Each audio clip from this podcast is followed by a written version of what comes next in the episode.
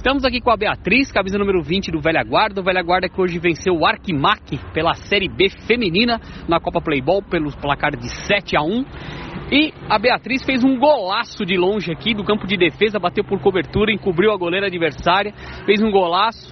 Ajudou muito na marcação, ajudou também no ataque e ajudou, contribuiu muito aqui para a vitória de goleada da sua equipe. Beatriz, que você pode falar do jogo de hoje aqui, a vitória do seu time por 7 a 1 e esse golaço que você fez de longe aqui por cobertura que você encobriu a goleira?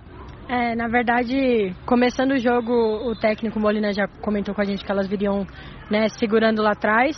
Então a ideia era a gente tocar bastante a bola para tentar abrir mais espaço. Como elas foram é, vindo cada vez mais para trás, ele pediu para a gente ir arriscando. Eu arrisquei, deu certo e foi um golaço mesmo. Certo. Obrigado. Valeu.